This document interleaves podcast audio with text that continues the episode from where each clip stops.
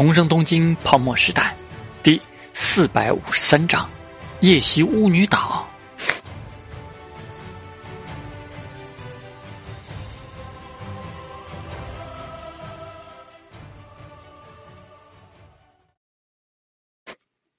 陶之命和三井住的关系比绝川信言想象的要亲密的多，至少他一个电话，安斋山卫和野岛大雄就推开了其他所有的事，赶来相会。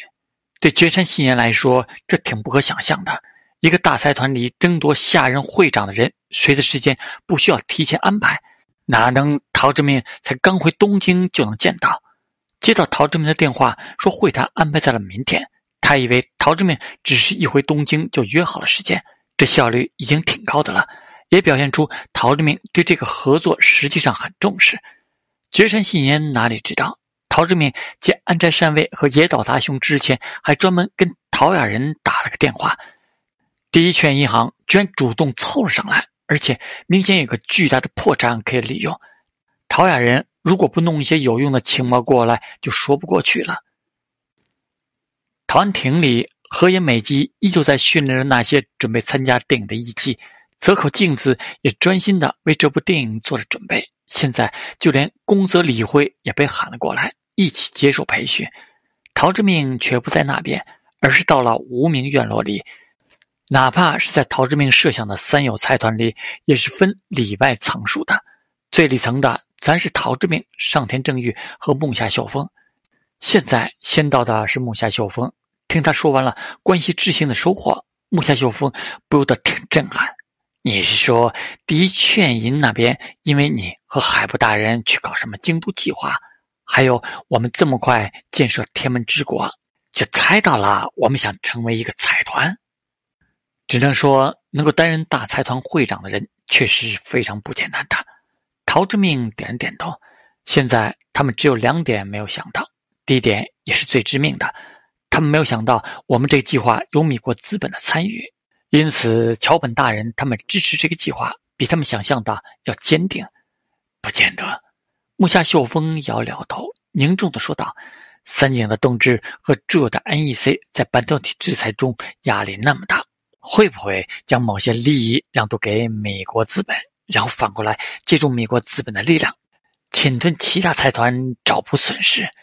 如果他们这样想的话，那么你我现在累积的实力，为什么敢有这么大的野心，就说得通了。”陶志明很赞赏的看他，笑道。不愧是秀峰大哥，这就不是杨介那个家伙能想到的了。你小子这是挖锅吗？我多大年纪了，经历了多少事？陶志明笑起来。木下秀峰的说的这点，他想过了。对于绝川信言这样的人来说，要制定关乎整个财团前途命运的计划，是必须考虑到各种各样可能性了。陶志明在香岛有投资，在美国、意大利都有投资。他在霓虹之外这么活跃，由他牵线搭桥，三井住友有没有可能以他为桥梁，与米国大资本达成斯提亚的利益交换？确实是需要考虑在内的。然而这一点却很好应对。如果他考虑到这一点，那就更要主动靠上来的，与我们合作，还能掌握一些主动权；不与我们合作，却可能被当作目标。说不定他提出这一点，也是要参与进来之后。看有没有更多的情报帮助他分析这一点。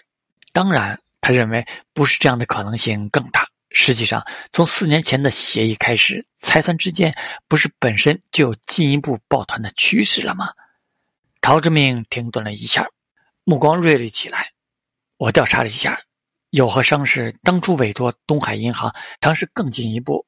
渡边晓确实有个弟弟，在前年升任了富士银行的专务。三菱与芙蓉三和当时开始抱团，三井和住友也在抱团，第一圈银行则真正左右逢源，尤其跟兴业的关系走得近，也是不安好心。太混乱了。木下秀峰想了想，就站了起来，打开窗户透气。本来只是利用神乐町这样的项目，让第一名那样的人先受到波及，然后导致他们背后的资金来源产生大规模坏账。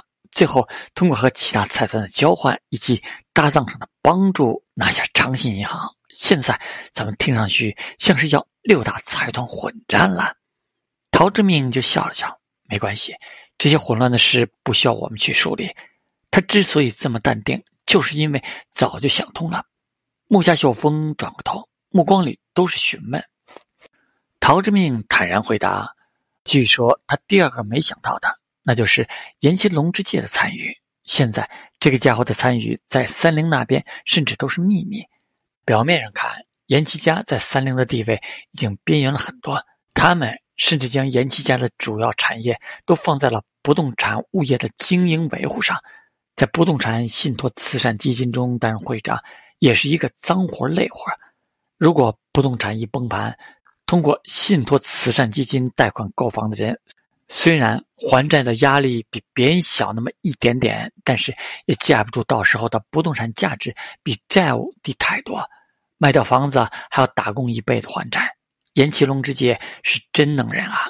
你看着吧，他那个严启之家到时候已经会不吝投入。帮着收买人心，获得来自政界影响力的。现在他更是通过秘密参加到我们这个计划。如果到时候掌握了某些主动权，再将筹码推到三菱其他家族面前，你猜三菱其他家族面对巨大的收益，会不会选择支持他，让他帮助三菱更有把握的拿下某家财团？木下秀峰听完，只能沉默无言，感慨不已。别看严启龙之介四十岁不到，但如果陶志明说的是真的，那他可真的算是被严启龙之介压制了才能。所以说啊，绝川信言想不到三菱骑士也算简单参与了这个计划。虽然现在只有严启龙之介一个人秘密出现，但我已经相信他的能耐了。三菱内部他一定会有办法。陶志明森然说道：“想想。”如果绝川信言想到的是三菱、三井、住友三家联手，他怎么可能还会凑上来？当然是立刻拉紧芙蓉三河，准备应对战争啊！相反，如果只有三井住友，那么再加上第一劝银，对面刚好是之前就秘密联络过的三菱、芙蓉三河，就算没有我这个脆弱的三友的框架，实力也是占上风的。况且。陶志明的声音小了些。绝川信言告诉我了他手上的牌之一——月光庄事件，还有其他可以利用的地方。朱上他大人牵扯在内了的金屏风事件就是其中之一。木下秀风吓了一跳：“那件事不是已经结束了吗？”这个事件恐怕就是原本青木平最后被迫自杀的原因之一。如果里库路特事件继续被挖掘下去，更多黑料出来，牵连就太大了。这个事情正在发生的时候，陶志敏还没有重生过来。但是被舆论发酵过一番时，陶志明刚好搬到了延崎藏之界不久，正在北海道的李文岛度假。起因是关东一家地方银行平和互相银行的倒闭重组。八五年夏天，大藏省对平和互相银行进行了金融检查，发现。五千亿元的贷款中有一半大概率会成为坏账。检查结果公布后，平和互相银行一点二兆亿的存款，三天内被挤兑走了八千多亿。这下倒闭已成定局。于是，平和互相银行的创始人早在检查前就将自己持有的股权卖了出去，而买方实际上是住友。但银行的管理层却不愿意束手待毙，于是他们找到了当时担任。大藏大臣的竹上他的秘书希望能够借助竹上他的力量买回那部分股份。竹上他也是敢干，只是青木平让平和互相银行的人去一家画铺花四十亿买了一幅金屏风。随后竹上他就改口支持平和互相银行自主再建，但他其实也吃了猪友的钱。最后被爆出来，竹上他和青木平却安然无恙。原因贼简单，当时竹上他正要担任干事长，这可是相守预备役，他承诺了什么，陶之命就不得而知。总而言之，金屏风据说是原来三井家流传下来的物件，住友最后也完成了对平和互相银行的收购。当初大藏省为什么要对平和互相银行进行金融检查，说不定都能掰扯掰扯。木下秀峰吓一跳的原因，就是这件事涉及到三井和祝由，还有竹上塔、桥本太郎对他们计划的支持，因此他赶紧凑了回来，小声问：“他是不是知道了什么，在用这件事警告我们？他用掌握的筹码，既可以与我们合作，也可以与三菱合作。”陶之命瞥他一眼，淡淡说道：“你当三井和祝友是吃素的？谁手里没有黑料？”这些事情最终是不会被暴露出来的。一看他们之间的力量拉扯，最后还是要看东京地检肯不肯朝这些事看一眼。绝川信言特地说，金屏风事件只是在暗示我们，他手上有针对我们目标财团同等级事件的黑料。毕竟他主要说的还是月光庄，只是用金屏风事件举例而已，有点吓人呐。这些事每一个被揭出来，都是已经脚力好的。毕竟他们最终牵连的人都太多了，所以如果提前沟通的好，就可以把牺牲的目标锁定在某些特定的人或者会社身上，营造出某些人不存在对大家更重要的局势，就像当初的延期藏之界一样。陶之命森冷说道：“当时竹上大人眼看就要再往前一步。”岩崎藏之介帮他做的事太多了。这次里库路特事件，如果不是出自米国人的需要，竹上大人一定会安然无恙。事情也是如此，让他下台就是极限了。后来他的秘书自杀，竹上他还不是悠哉悠哉的活到了二十一世纪，牢都不用坐。所以说，霓虹这种错综复杂的利益结构，属实离谱。陶之命这才笑眯眯说道：“正因为绝川信言特地提到了金屏风事件，我才认为他不清楚我们的计划有三菱的人参与，也不清楚米国大资本已经正儿八经的与我们一起玩了。他提到这件事，明显是在给三井住友提刀。既然主动向三井住友提这个，当然不是用来对付三井住友，而是暗示我们要对付的是三井住友的敌人。”当时国铁改革和三井住友斗得最厉害的是谁？说话做事总是这么绕来绕去，当然要绕来绕去，交换妥协，这就是他们所习惯的权谋之术嘛。木下秀峰回味了半天，然后又拍了拍脑袋：“你还没说为什么这些混乱的事不需要我们去处理？因为。”芙蓉三河的确也本来就不是我们的目标啊！他指指他，又指指自己。三友的目标仅仅是长线而已。我所做的所有事，都是为了有桥本大人所掌握的大藏省，到时候能主宰他们作为大股东的长信银行的命运而已。第一泉银行产生了误判，正好由三井住友、岩崎龙之介他们去商业，怎么给绝川信彦挖坑啊？确实。但你不是联络人吗？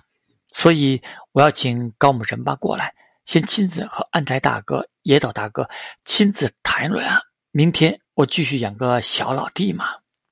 木下秀峰觉得古怪至极，你还能演下去吗？